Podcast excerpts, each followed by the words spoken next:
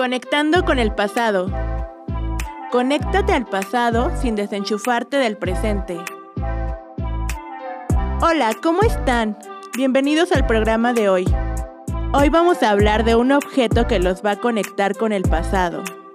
¿Quién no ha visto las viejitas pero famosas charolas de los años 70 que se podían cambiar con taparroscas? Sí, las charolas de los refrescos 100% mexicanos. ¿Quién no tiene una? O sus abuelos, o sus tíos, o sus vecinos. Déjenme les platico qué onda con estas charolas de refrescos mexicanos.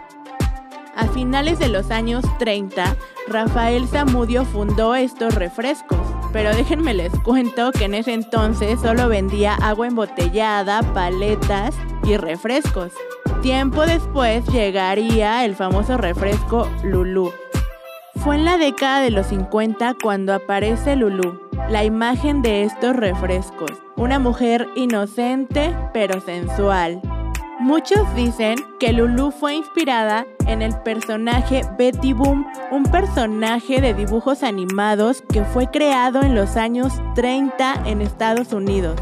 Déjenme les platico que la refresquera mexicana en la década de los 70s y 80 lanza sus promos, ya sea para conmemorar algún hecho relevante o para conseguir más consumidores de este famoso refresco llamado Lulú. Y así es como aparecen las famosas charolas Lulú. El término charola proviene de la palabra charol que viene de la raíz china quileao, donde ki significa barniz y leao material, de modo que significa material que barniza. Así es que el charol viene siendo un barniz, por lo que podía aplicarse a superficies como el cuero. De ahí que recuerden los zapatos de charol, pero déjenme les digo que la palabra charol también era sinónimo de charolar, que significa aplicarle charol a las superficies. Como ven, no existe relación entre el nombre y su uso, ya que si recordamos estas charolas de los refrescos, las usaban más para decorar. Y al final, el nombre de charola quedó atrás y muchos terminaron llamando la bandeja.